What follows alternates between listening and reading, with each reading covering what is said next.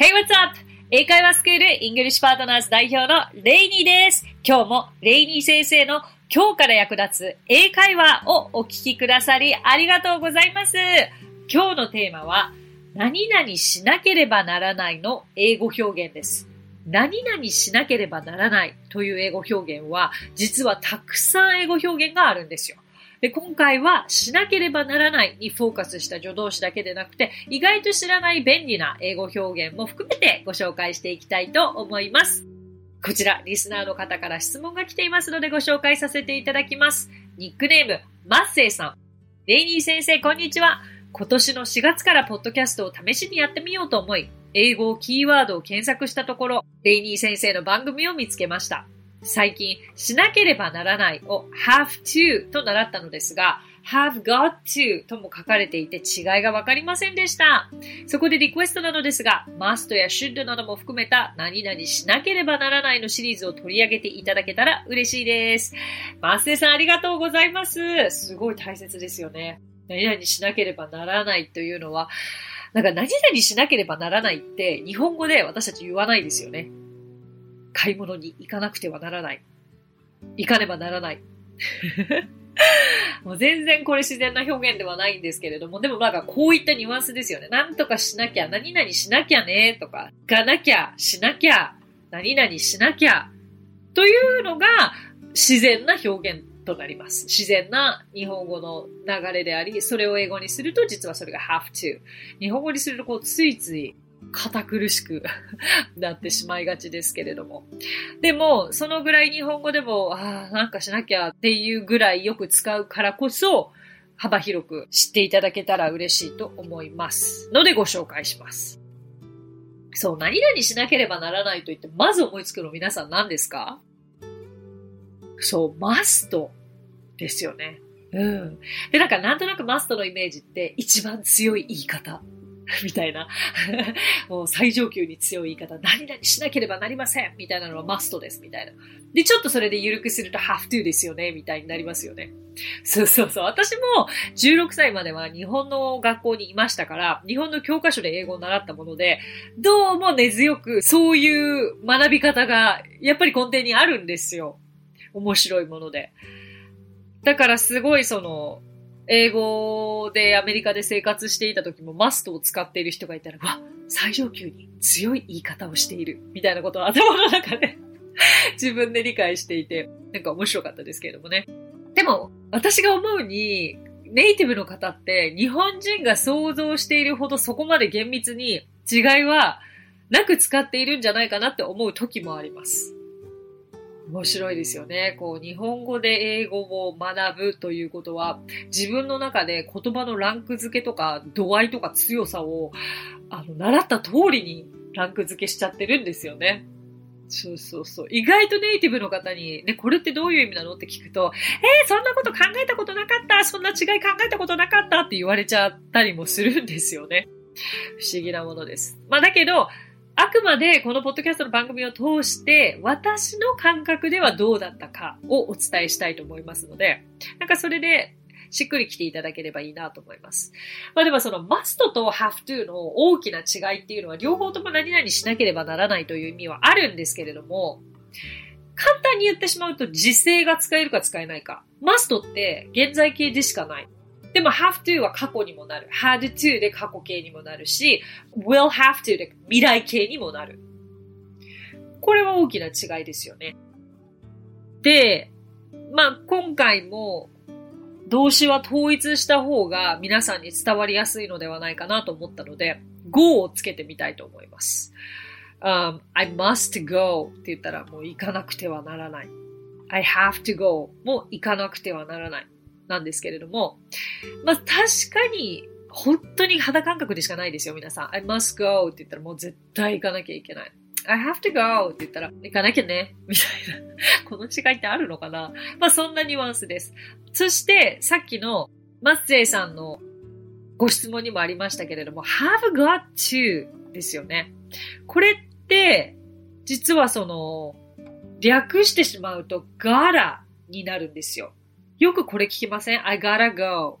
I gotta go. うわ、行ってみたいこのフレーズネイティブっぽいって私も思って 単に言いたいから I gotta go って使ってた時期ありましたけど、この I gotta go を崩すと I have got to go なんですよ。何々しなければならないです。だから have to と have got to の違いはほとんどないと思っていただければいいんじゃないでしょうか。だけどね、知らないと絶対これって違いあるだろうって思うであろうから、まあもう本当に I have to go, I gotta go, まあ、I gotta go の方がより会話でネイティブの方が自然に使う表現と言えばいいんじゃないでしょうか。でも I've got to go とはあんまり聞いたことないかな。何かより強調したい時に言うかなという私の解釈です。大丈夫でしょうか？はい、ここまでいった、まあ、must と have to と have got to をさらさらりんとやりましたけれども、んどの順番で今日お伝えしようかなといろいろ考えていた中で、まあ、have が出てきたから have に共通したもので言うと、have only という表現って皆さん聞いたことありますか？have only to 何々何々。これは、ただ何々しさえすればよい。という表現があるんですよ。なんかもう日本語がなかなかここまでいくと理解しにくいですよね。ただ何々しさえすればいい。もななあこれだけしてくれればいいから。ということですよね。あの、例えば、you have only to do what you are told という表現があったとします。これよく使うんで、you have only to do what you are told 言われた通りのことさえすればいいですよという言い方になりますね。何々をしなければならないとはちょっと違って、これだけのことさえすればいいですよというのが have only になります。まあでもなんかこれはちょっとピンときにくいという方は、もう一度今の説明を聞き返していただきながら You have only to do what you are told ですね。はい。じゃあ次なのですが、なんかもう早速 Go で統一しますと言ったのに、今全然 Go を使った表現じゃなくてごめんなさいね。さあ、じゃあ次 should 行きましょうか。should というと、何々すべきというふうに覚えさせられた気がするんですけれども、実際、うーん、その、私も何々すべきという結構強い意味があるのかなと思ってアメリカに行ったんですよ。なぜなら中学の時に習った助動詞の意味、シュっては何々すべきだ。何々のはずだ。と思ってたから。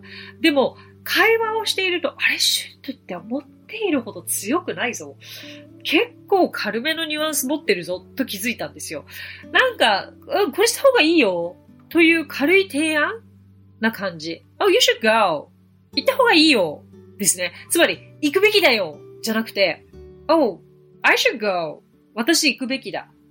というより、私行った方がいいかなというニュアンスかなと思うので、うーん、何々なはず、何々した方がいい。こういう感じで頭に入れといていただいてもよろしいでしょうか。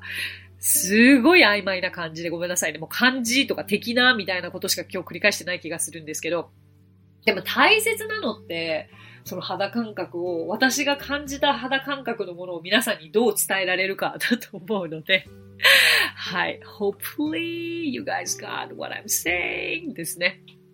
お願いいたします。なんでこういう訳し方に、いつ誰がしていったんでしょうね。まあ、もしかすると、この日本語にした方の肌感覚がすべきと捉えたから、こういう訳詞になっちゃったんでしょうね。面白いですね。で結構この should っていろんなものに転換できて、えっ、ー、と、should の同じ意味は ought to だって習ったことある方多くないですか？覚えてらっしゃいますか ?should equal ought to だよ、みたいな。で、これの違いを口頭で説明いたしますとですね、なんか ought to はもっと義務的な響きがあるんですよ。で、should は主にこう個人的な意見を述べるときとか、先ほど言ったような気軽な提案で使えるのに対して、ought to っていうのは、なんか意見や義務客観的な意見や義務を述べるときに使われる。で、should よりもやや意味が強いそうです。まあ、それは実際私も感じたかな使われ方を見ていて。You should get up early. 早起きした方がいいんじゃない？に対して、You ought to get up early. 君は早起きをすべきだ。という、まあ、義務的なちょっとニュアンスが強いというところでしょうか。はい。あとは、えっと、should とこれまた近い意味で had better という言い方があります。何々した方がいい。何々すべきですね。で、先ほども言ったように、例えば、The movie is amazing. You should see it.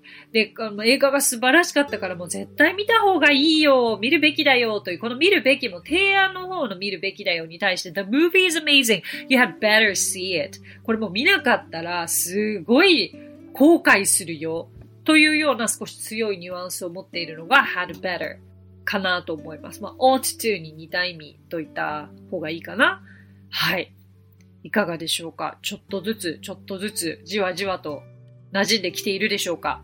さあ次に need to ですよね。まあ、need to というのは、まあ、何々する必要があるとか何々しなければならないという意味もあるんですけれども、場合によっては何々しなければならないと訳した方がまあ自然なこともあって、必要性があって何かをする場合には need to を使うですね。本当にこれらはもう実際使ってみないと、本当にその違いというのは分からなかったり、その相手がどうの場面でこれを使っているかによって、初めて分かるものがあるんですよね。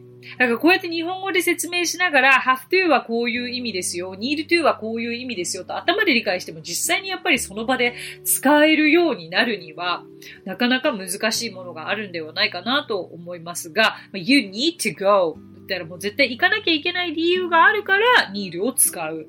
より具体的ではありますね。今までお伝えしてきたものに比べると。で、これと同じ意味が、まあ、you have to go ではあるんですけれども、have to と need の違いは need はもっと必要性に迫られた時と覚えておいてください。ねえ、なんかこれら助動詞、なかなか難しいというか、難しくはないけれど、使い方は本当に使ってみない限り、わからないものなんですよ。ただ今日私の経験を通して、えー、肌感覚でどういう感じだったかを通してお伝えして、よりしっくり来ていただけたのなら嬉しいなと思います。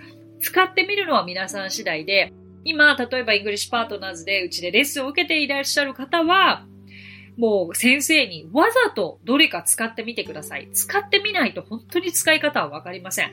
今英語話す機会がないんだよね、場所がないんだよねという方は、うん、できればやっぱり話す場所というのを自ら作っていただきたくて、それがイングリッシュパートナーズにご興味がある方は本当にまずは体験レッスンからいらしていただきたいなと思います。こういう微妙な違いの単語っていうのは本当に使ってみないとわからないので、お願いいたします。お役に立てていれば嬉しいです。今日お話ししたフレーズや単語はノートというサービスの方で文字起こしをしております。ノートへのリンクは番組詳細欄に記載していますので、こちらもぜひお役立てください。さて、今回も番組への質問もいただいているのでご紹介できればと思います。ニックネーム、みほさん。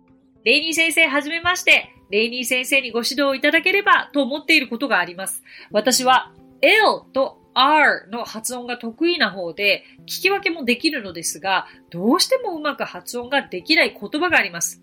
a little と a lot of です。実はレイニー先生の a little の発音が私の理想の a little なのですが、真似して何回も練習してもどうしても同じようにできません。どうしたらレイニー先生のようにピンと弾けるような a little にハート little と発音できるようになりますか？下の位置など何かコツはありますでしょうか？教えていただけるととても嬉しいです。みほさんありがとうございます。これ、ちょっと発音に関して言うとですね、一概にこうですよっていう、なかなか言いにくいところがあるんです。と言いますのも、美穂さんの今発音の仕方というのを私が理解していないので、えっ、と、口をもっと大きく開けてとか、下の位置もっとこうですよとか、もっとここを強くしてというのは、美穂さんの状態を見て私はお伝えすべきだと思うので、本当によろしければ、まあ、体験レッスンにいらしていただけたらとも思うんですけれども、まあ、a little を言うと、やっぱり L って R よりも発音が難しいなと感じる時があるのですが、little は l, l まあ、フォニックスの回で L をぜひあの参考にしてください。l, l 下の先に力を入れて l の発音しますよね。little, little 口は想像以上に横に広げています。little で、最後、L を、うん、強めに押す感じでしょうか。はい。えー、じゃあ、まあ、私の音はこんな感じです。a little, a little ですね。ポイントとなるのは本当に L を強く発音することです。a lot of は a lot of, a lot of です。これも L と t を発音しないことがポイントで of の f, f に着地させる v, v ですね。発音ってすごい難しいかなというイメージなんですけれども、実際集中して4回ぐらいレッスンを受けていただくと、フォニックスもある程度定着してきますし、あの、発音は正しい口の形と下の位置さえ把握できれば、そこから英語を進めていけばいいので、あの、正しいやり方を抑えることがポイントだと思います。どうでしょうか、美穂さん。少しでも参考になったら嬉しいなと思うんですけれども、実際に完璧にするには私が見てお答えするのが一番いいかなと思います。さて、この番組ではご感想やリクエストなどお待ちしております。番組詳細欄にあるリンクよりお気軽にご投稿ください。それでは最後に今日のあれこれイングリッシュ超便利、非に関する英単語をお伝えしていきたいと思います。えー、意外ととっさに出てきにくいこれらの言い方ですが、例えば今日は today ですよね。昨日は yesterday。明日は tomorrow。ここまでは、まあわかりますよね。で、おとといとなると the day before yesterday。あさっては the day after tomorrow。このように教科書では習ったと思うのですが、実はネイティブの方はもう少しシンプルな言い方を使います。おとといは two days ago。あさっては in two days です。in two days。うん。これらの言い方を知っているのと知らないのでは、まあ理解力も変わってくるかと思いますので、ぜひぜひおととい、そしてあさっての言い方を頭に入れていただけたらと思います。そしてもう一つおまけですが、先日は the other day というので、これも合わせて覚えていただけたらと思います。So that's it! Thank you so much for coming by. Thank you so much for listening. 今日もレイニー先生の今日から役立つ英会話をお聞きくださりありがとうございます。皆様とはまた来週金曜日にお目にかかりましょう。So till then, Bye! さあ、ここでレイニー先生の活動を紹介させてください。